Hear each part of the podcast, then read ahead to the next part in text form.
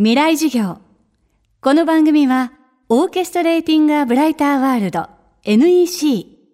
暮らしをもっと楽しく快適に、川口義賢がお送りします。未来授業月曜日チャプター未来授業。今週の講師は、週刊文春編集長、新谷学さん。89年に文藝春秋に入社。ナンバー、マルコ・ポーロ編集部週刊文春の記者デスク。月刊文藝春秋編集部などを経て2012年より週刊文春の編集長に。新谷編集長が指揮を執る週刊文春はここ数年社会を揺るがす大きなスクープを連発しています。今週は数々のスクープで週刊誌のトップを走る新谷編集長の仕事論。コミュニケーション術そして情報の見極め方まで伺っていきます。未来授業1時間目テーマは文春記者のネタ元。あの極めてシンプルでありまして日常のお付き合いというのがやっぱり大切で個々の記者がそれぞれ、まあ、政治とか芸能とか得意のジャンルはあるんですけどもその世界の、まあ、情報の、まあ、キーマンと言えるような方々と日常的に、まあ、仕事の話があってもなくても密にお付き合いをしながら、えーそのキーマンの方がこれはという情報をキャッチした時に真っ先に、まあ、顔と名前が浮かぶような存在になるように、まあ、相手に、まあ、食い込み可愛がってもらうという努力が大切ですよね。やっぱり若いからこそ失敗しても許されるっていうのがあると思うんですよね。えーですんでもうあえてずうずうしくこんなこと言ったら怒られるんじゃないかなとか、えーまあ、あんまり忖度せずにですねそれこそがまあ若さの特権なんで、えーずうずうしく直球で、相手の懐に飛び込みお願いをしてみる。まあ、具体的な例で言うとその巨人軍の笠原さんが野球賭博の件で、まあ、失格処分になった後ですねあらゆるメディアが彼の単独インタビューを狙いに行ったわけですね。で結果的に「週刊文春」がまあそれをスクープできたわけだけどなぜかというとその、まあ、ありとあらゆるネットワークの中から上がってきた情報で、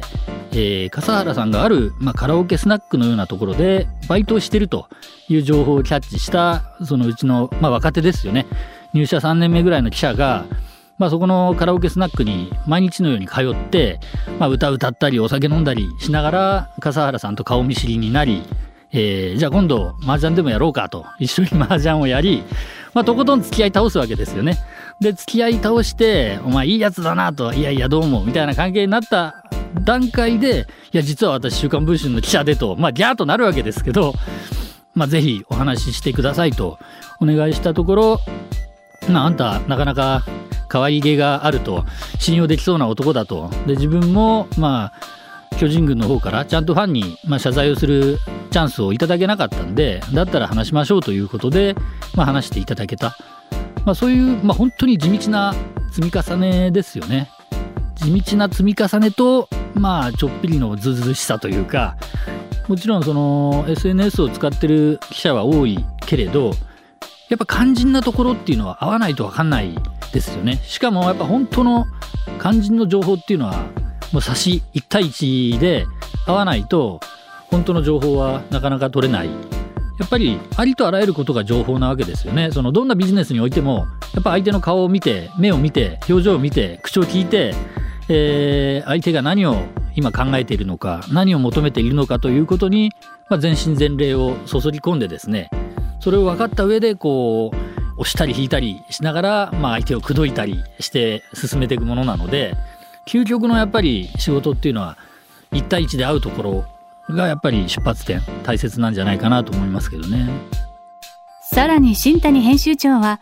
記者が一軒一軒家を回り住民などから情報を集める自撮りで得られた大きなネタのエピソードを教えてくれましたあのー例えば「週刊文春」の若手の女性記者で非常に人に強いタイプの、えー子が記者がいてですね、えー例えばショーン・ケイさんのスクープをした時も彼女が、えー熊本で、まあ、自撮りですよね、えー一軒一軒彼の同級生を訪ね歩いてどんな方でしたか？とかまあ卒業アルバムを見せていただけませんか？みたいなことを、まあ、やったんですね。それまですごく難航してたんだけどやっぱ彼女を投入したら、まあ、瞬く間に卒業アルバムを入手してきてくれて、まあ、何がどうと言ってこう特別のこうマニュアルとかこう特別のスキルみたいなものがあるわけじゃないんだけれどやっぱり人間的な愛嬌可愛らしさとやっぱりさっき言ったようなズうずしさですよね。まあ、雨の日の自撮りはわざと傘をささないでずぶ濡れになって回るとかで家の前でまあ濡れた子犬のように 待って凍えて待ってると、まあ、ちょっとしょうがないな、まあ、入りなさいって言われることもあったりとかそれはもう本当に個々の記者が自分で考えるしかないんですよね。未来授業今週の講師は週刊文春編集長の新谷学さん。今日のテーマは文春記者のネタ元でした。明日も新谷編集長の講義をお届けします。